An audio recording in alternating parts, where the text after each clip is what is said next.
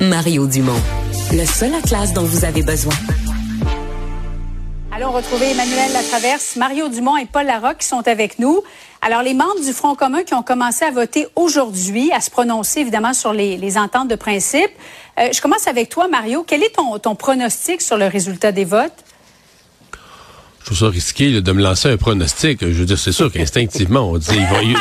Non, mais instinctivement, on va dire il vote pour dans le sens que c'est quand même des offres très avantageuses, des augmentations salariales importantes. Mais moi, mon raisonnement, je le prends surtout par l'inverse. J'essaie de voir quel serait, comment on comment on imaginerait, comment on dessinerait les contours du scénario d'un vote contre. Parce que là, à partir du moment où tu votes contre, il n'y a plus d'entente. Ça, ça, ne deviendra pas ta nouvelle convention collective. Alors tu fais quoi? Tu repars en grève? Imaginons, imaginons ça, par exemple, dans le secteur de l'éducation. Imaginons que la FAE nous dise, ben là, nous autres, là, on n'est pas satisfait de l'entente.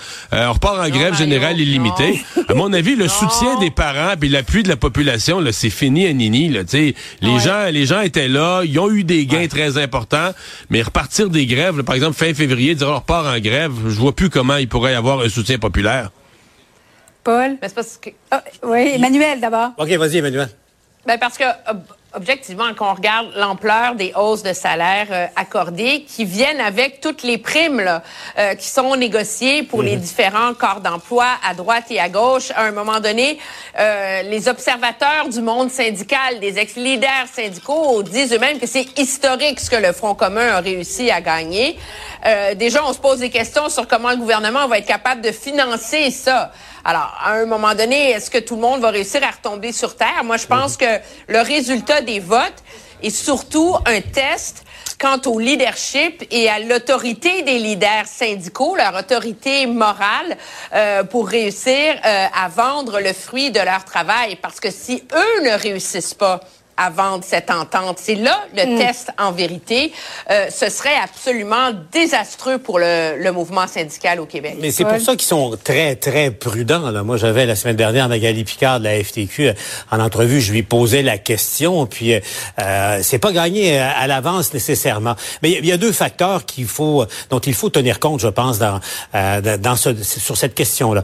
Mettons la FAE de côté, on y viendra là, sans doute. Mm-hmm. Mais bon, pour le Front commun, deux choses. D'abord, le Front commun, les dirigeants syndicaux vont recommander l'acceptation euh, à leurs membres. Donc, ils mettent un peu leur, poids moral dans le processus euh, démocratique. C'est une chose importante. C'est pas le cas partout à la FAE.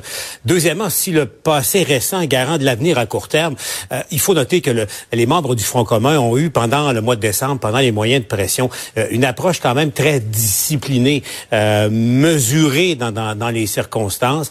Euh, où on voyait avait une sorte d'ordre de marche qui, s'est terminé par la conclusion de cette entente-là. Donc, euh, on verra dans le cas du Front commun, ça, ça risque d'être peut-être plus problématique pour la FAE. Bon, puisque tu mets la table, Paul, sur la FAE, effectivement, les membres de la FAE, de la FAE prennent connaissance cette semaine de l'entente de principe, mais on sait déjà que euh, les profs qui vont se retrouver avec une classe, par exemple, dont au moins 50% des élèves ont des plans d'intervention, vont avoir de l'aide mais s'il n'y a pas de local, s'il n'y a pas d'autres enseignants pour les aider, les profs vont recevoir une prime de 8 000 Mario, comment ça va être reçu par les profs?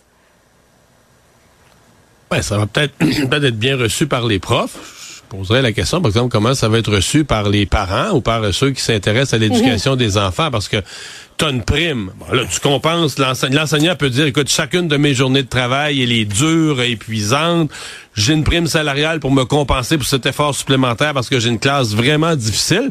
Mais dans la classe vraiment difficile, on peut penser qu'il y a des enfants en difficulté qui, qui auraient besoin de quelques minutes, une coupe d'heures de plus d'attention.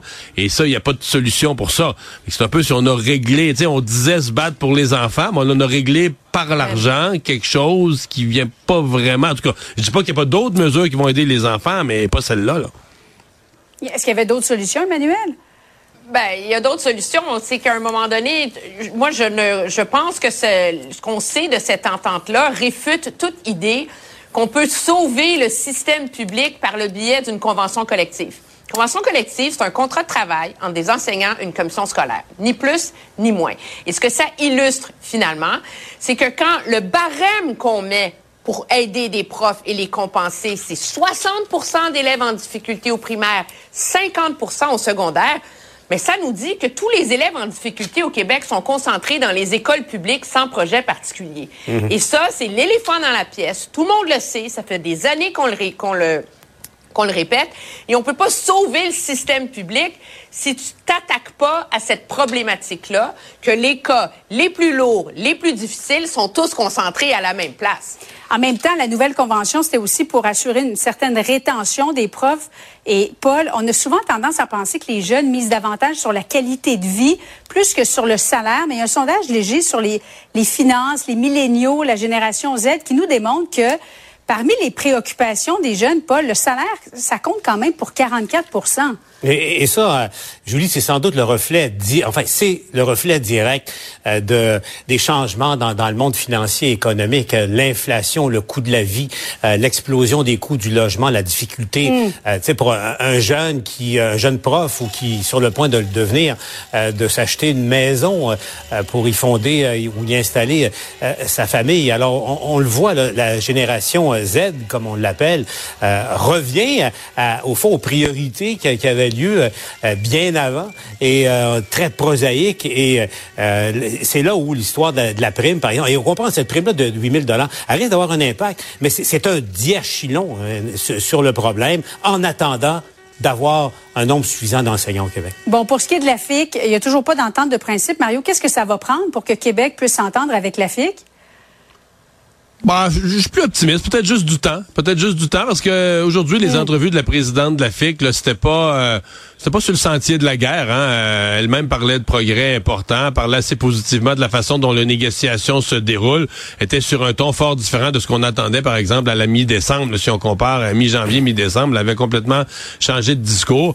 Or, euh, si on veut être optimiste un peu, parce que ça aussi, là, repartir en grève la FIC tout seul quand les autres syndicats euh, ont des ententes de principe, je, je, je, je le sens pas. Je sens pas que ça va être ça. Restez avec nous dans un instant. Donald Trump qui demande aux électeurs d'aller voter à leur risque et péril.